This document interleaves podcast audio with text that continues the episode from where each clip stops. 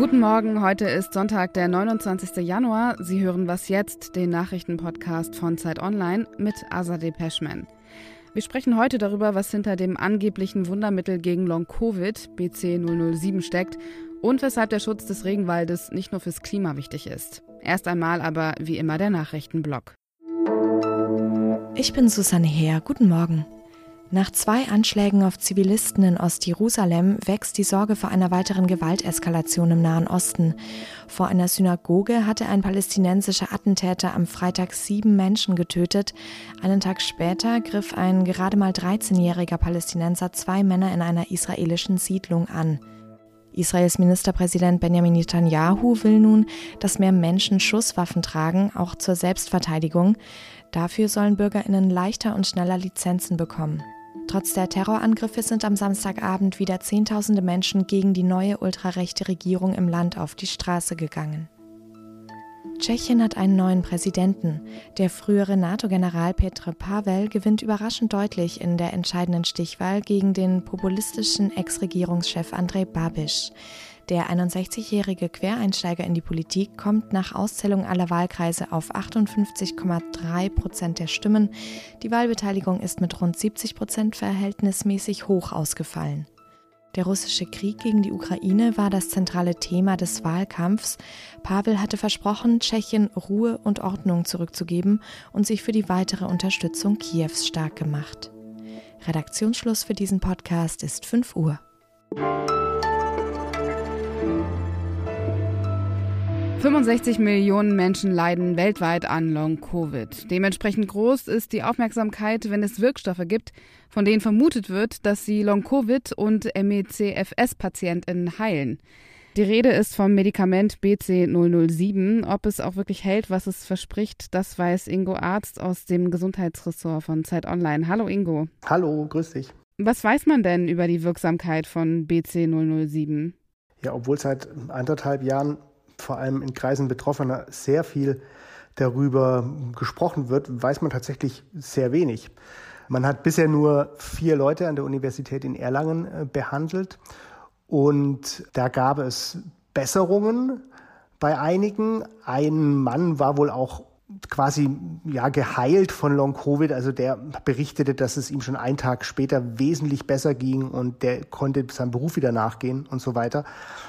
Aber in der Medizin ist ein Test an vier Personen ein kleiner Hinweis, dass man sich in die richtige Richtung bewegt, aber alles andere als der Nachweis von einer Wirksamkeit. Wer sind denn die Menschen, die wollen, dass dieses Mittel unbedingt auf den Markt kommt? Das sind sehr viele, die an Long-Covid leiden, auch an schweren Fällen.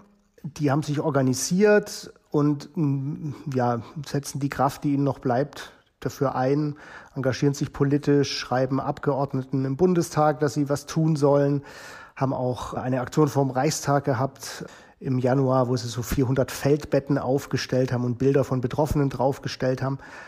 Und das sind auch Leute, die an MECFS leiden. Das gab es schon vor der Pandemie. Das ist eine schwere Erkrankungen, das Leben vieler von diesen Leuten ist wirklich kaputt. Die liegen teilweise nur noch in abgedunkelten Räumen und können gar nichts mehr machen. Und wahrscheinlich könnte BC007, wenn es sich in klinischen Studien bewährt, auch denen helfen. Und wie geht es jetzt weiter mit BC007? Also Berlin Cures hat äh, einen Antrag gestellt, eine klinische Studie durchzuführen mit um die 100 Leuten, wie das Unternehmen mir sagte, vielleicht auch ein bisschen mehr. Wahrscheinlich wird diese Studie bald genehmigt werden, wenn man sich den üblichen Fristen anschaut. Und dann könnte es Ende dieses Jahres Ergebnisse geben. Dummerweise braucht man wahrscheinlich noch eine weitere, noch größere Studie für eine Zulassung. Bis die fertig ist, könnte es 2024 werden ich sag mal, je besser die Ergebnisse der Studie, die jetzt wahrscheinlich bald losgeht, sind, desto schneller könnte es danach gehen, weil dann vielleicht die Behörden kooperativer sind, Genehmigungen schneller erteilen, Geldgeber leichter zu finden sind und so weiter. Ist es eigentlich das einzige Mittel gegen Long-Covid und vielleicht auch das einzige Mittel gegen MECFS? Also es gibt natürlich verschiedene Versuche, Leuten, die Long-Covid haben, zu helfen ähm, symptomatisch zu behandeln, sagt man da. Also man gibt dann Vitamine oder macht Rehas, behandelt Symptome. Aber die Ursache von Long-Covid ist ja noch gar nicht so richtig klar. Es gibt verschiedene Ansätze, verschiedene Theorien. Eine davon ist eben, dass Autoantikörper eine Rolle spielen, die BC007 neutralisieren könnte. Und tatsächlich ist das Mittel, was das Bekämpfen dieser Ursachen angeht, relativ einmalig. Man muss aber dazu sagen, dass beispielsweise die Berliner Charité bereits eine Studie am Laufen hat, wo sie versuchen, Autoantikörper, die vielleicht Long-Covid verursachen und auch MECFS quasi aus dem Blut auszuwaschen. Und dort werden auch drei Medikamente getestet, die bereits zugelassen und auf dem Markt sind, ob die auch bei Long-Covid helfen und quasi auch ursächlich dann behandeln. Insofern ist BC007 nicht ganz das Einzige. Dann werden wir noch weiter darüber im Gespräch bleiben. Vielleicht gibt es ja bald ein zugelassenes Medikament, was erwiesenermaßen hilft. Danke dir, Ingo. Gerne.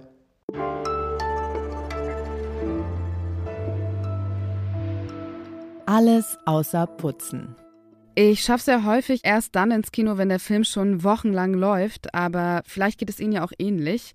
Als ich das letzte Mal im Kinosaal saß, war ich von dem Film She Said sehr begeistert. Es geht da um den Fall Harvey Weinstein, der mittlerweile wegen sexueller Nötigung und Vergewaltigung verurteilt wurde. Und der Film erzählt, wie zwei Journalistinnen den Fall aufdecken und was ich dabei besonders gut finde, es werden keine gewaltvollen Szenen gezeigt und eine der betroffenen Frauen spielt selbst im Film mit. Der Film schafft es die ganze Zeit über die Spannung zu halten, aber klar, Hollywood bleibt Hollywood.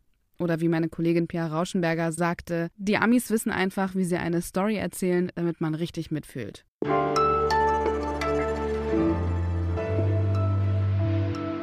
Bundeskanzler Olaf Scholz ist zu seiner ersten Lateinamerika-Reise aufgebrochen. Er wird nach Chile, Argentinien und Brasilien reisen. In Brasilien ist auch Entwicklungsministerin Svenja Schulze dabei, die Brasilien beim Schutz des Regenwaldes unterstützen möchte. Der Schutz des Regenwaldes ist aber nicht nur für das Klima wichtig, auch um den Lebensraum einer bestimmten Volksgruppe zu schützen, die Yanomami.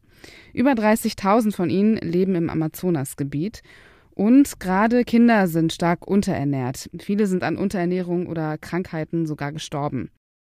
Lisa Kuna ist Journalistin, berichtet regelmäßig aus Brasilien, auch über die Yanomami. Hallo Lisa. Hallo. Der brasilianische Justizminister Flavio Gino hat Ermittlungen wegen Genozidverdachts eingeleitet, unter anderem um zu untersuchen, inwiefern Beamtinnen für die Unterernährung der Yanomami vor allem bei den Kindern verantwortlich sind. Du warst selbst in Roraima, in dem Bundesstaat, in dem Yanomami leben. Was sind deine Eindrücke über die Lebensumstände dort? Da gibt es irgendwie viele Probleme. Die Gesundheitsversorgung ist da eh schlecht. Die Infrastruktur ist grundsätzlich schwierig. Und es spitzt sich auch alles zu, wenn man dann dieses Schutzgebiet von den Yanomami anguckt. Das ist doppelt so groß wie die Schweiz. Ganz, ganz viele Orte erreicht man nur mit mehreren Stunden mit dem kleinen Flieger. Das heißt, es ist echt kompliziert.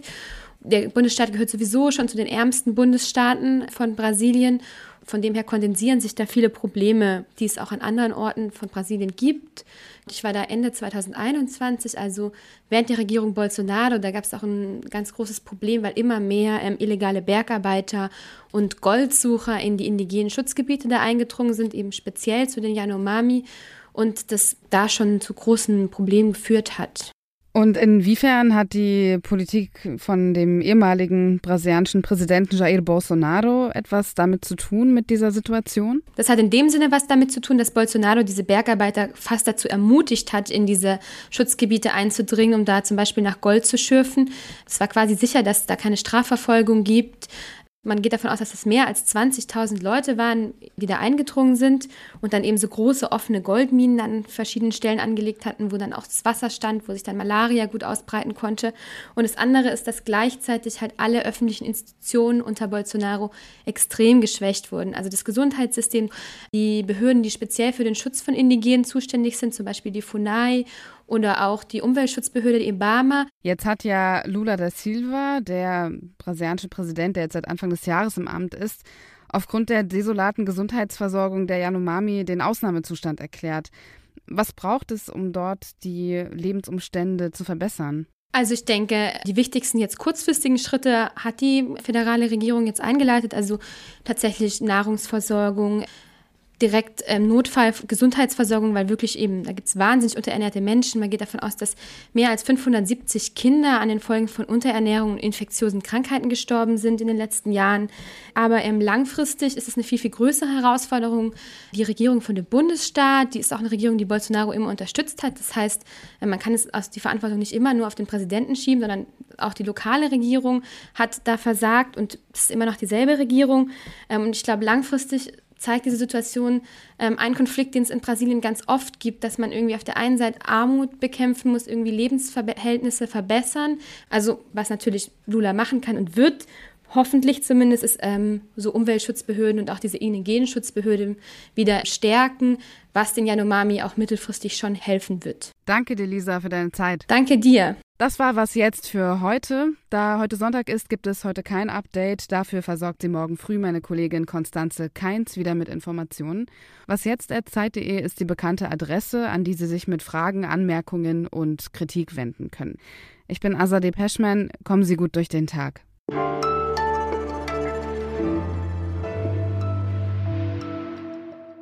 Und die haben wohl mh, hm, gezeigt, oder das hat wohl, na, warte mal, ich muss nochmal anfangen.